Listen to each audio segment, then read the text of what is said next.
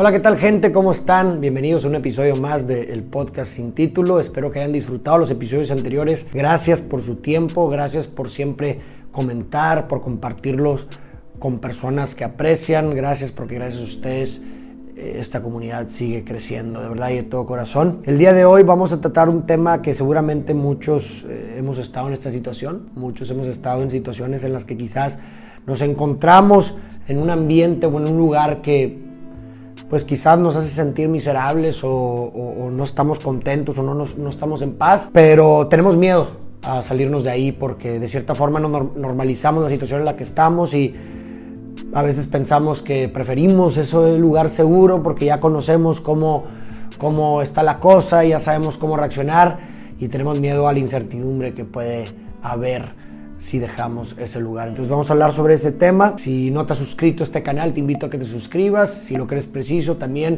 coméntame para que juntos podamos vencer el algoritmo y podamos tal vez eh, más esta, este tipo de contenido. Y sin más, empezamos con este episodio. Los cambios pueden ser definitivamente dolorosos, la incertidumbre aterra, pero para mí es mucho más doloroso y aterra mucho más el quedarme donde estás siendo miserable. Si no te gusta el lugar en el que estás, pero tienes miedo de tomar riesgo y perseguir algo que para ti es significativo, te diría que ya estás tomando el riesgo más grande de todos. Y este riesgo es pasar tu vida sin hacer algo significativo para ti con la esperanza de que puedas comprarte la libertad de hacerlo después. ¿Qué pasa si ese día nunca llega? ¿O qué pasa si cuando llega ya no te queda energía? Y ojo, no digo que no debas de sentir miedo de tomar riesgos y perseguir algo significativo, no, por supuesto que no, por supuesto que la incertidumbre y lo caótico nos puede aterrar, nos puede causar nervios. Lo que trato de decir es que pienso que da aún más miedo quedarte donde no estás en paz, donde estás siendo miserable, porque el precio que estás pagando por estar ahí es tu vida y es un precio altísimo, es un costo muy alto. ¿Qué te está dando a cambio? En este tipo de situaciones, muchos, como lo mencionaba en la introducción, prefieren quedarse donde están porque piensan que, como dice el dicho, no muy popular, más vale malo por conocido que bueno por conocer, porque esto ya lo conozco, ya sé cómo va, eh, no, no me va a ser algo impredecible, ya sé cómo manejarlo y lo nuevo y lo incierto puede ser incluso peor. Pero yo no estaría tan seguro de eso, ¿sabes por qué? Porque el tiempo no espera a nadie. Y si no te gusta donde estás ahora y no cambias nada, con el tiempo vas a ser más miserable y más viejo. Y otra cosa que me parece preciso distinguir sobre este tema, porque muchas veces puede pasar desapercibido o incluso llegar a confundirse, es la diferencia entre perseguir algo significativo y perseguir algo que te hace feliz. Son cosas muy diferentes. Perseguir lo que te hace feliz es un lujo. Muchas personas tienen deudas, responsabilidades, familias, etc. O simplemente viven en condiciones que quizás no les permiten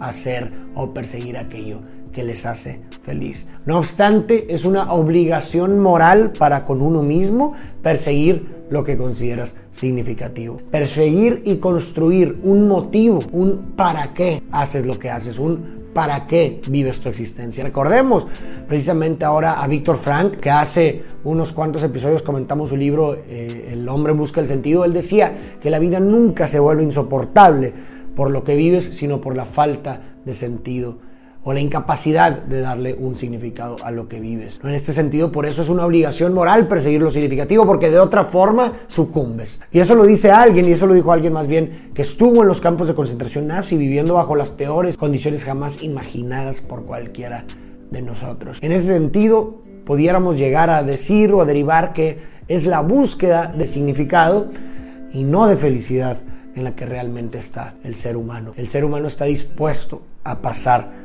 por cualquier cosa a condición de que tenga un sentido. Entonces, hablando de la vida diaria, de la cotidianidad, pongamos el ejemplo del trabajo, por ejemplo, que prácticamente el trabajo nos lleva gran parte de nuestra vida. Si no te gusta tu trabajo, ¿qué sentido le puedes construir? Quizás, no sé, a través de él le das una calidad de vida a tu familia, o tal vez ese trabajo te da recursos para paralelamente hacer aquello que amas. Eso también puede ser una forma de dar un sentido. Si es que eso lo consideras significativo para ti, construyes ese propósito en él y alivianas la carga recordando ese para qué en los momentos en que se vuelva difícil. Como dijo Nietzsche, quien tiene un claro para qué puede soportar casi cualquier cómo. Tampoco significa que será fácil. Eh, si definitivamente no puedes edificar nada significativo en donde estás y necesitas de alguna u otra forma salirte de ahí, va a requerir de mucho sacrificio y esfuerzo de tu parte. Digamos, no sé, que tienes una familia, tienes deudas o responsabilidades de las cuales no puedes escapar así nada más, no puedes decir adiós a todas mis responsabilidades, adiós a todas las personas que dependen de mí, adiós absolutamente todo, renuncio a mi trabajo y me voy por aquello que más quiero. Eso no es inteligente, tampoco me parece que sea prudente.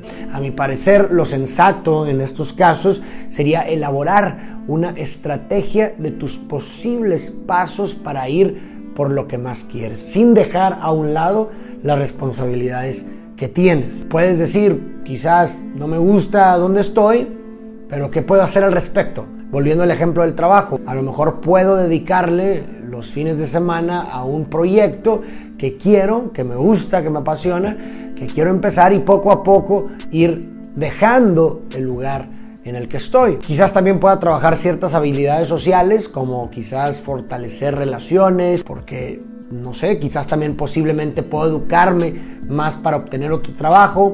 No lo sé, debemos de pensar en estas cosas o debemos de pensar en los puntos clave de manera racional y astuta si queremos cambiar de camino. Y eso puede tomar tiempo y años de esfuerzo para lograrlo finalmente hacerlo correctamente. Desde mi punto de vista, entonces, dicho todo lo anterior, las preguntas apropiadas serían, ¿qué es lo que realmente quieres? ¿Qué es lo que consideras importante para ti? ¿Cómo le puedes construir significado a lo que haces? Considera que no necesitas experimentar una sola cosa con un significado enorme, trascendental, extraordinario, sino que situaciones diferentes, incluso pequeñas, te pueden dar sentidos distintos. Y no pasa nada si estos sentidos se transforman con el tiempo. El chiste es que mejoren. Cuando finalmente respondas concretamente a las preguntas anteriores, entonces en lo personal yo te diría que vayas por ello y lo construyas. Yo te pregunto, ¿qué prefieres? ¿Tener una corta vida auténtica, llena de significado y de todas aquellas cosas que tú decidiste voluntariamente que querías o una larga vida vivida de forma miserable? Piénsalo. Es algo que requiere introspección, de reflexión propia y son preguntas que quizás nunca nos hacemos, pero pueden ser capaces de determinar o de cambiar el rumbo que tenemos para siempre. Muchas gracias por escucharme. Espero que este episodio haya sido útil para ti. Espero que te haya puesto a pensar. Espero que te haya dejado buenas preguntas para hacerte. Y sobre todo espero que pues bueno, pueda trascender en tu vida y en las demás personas. Si me puedes ayudar compartiendo este episodio con alguna otra persona que crees que le pueda servir, te lo agradecería bastante. Déjame tus comentarios, qué es lo que piensas al respecto del tema. ¿Alguna vez has tomado algún riesgo tú por perseguir algo significativo? Si es así, pudieras contarnos quizás tu historia, cómo fue que viviste este riesgo, qué es lo que pensaste al inicio, cómo lo enfrentaste, qué pensaste para que hayas decidido ya me aviento y cómo lo viviste, en qué punto te encuentras ahora. Sería interesante conocer sus historias acerca de este tema porque muchas veces al ver las historias de los demás también encontramos inspiración para la nuestra. Muchísimas gracias, suscríbete si no lo has hecho, aquí te dejo el botón para que lo hagas y nos vemos a la próxima.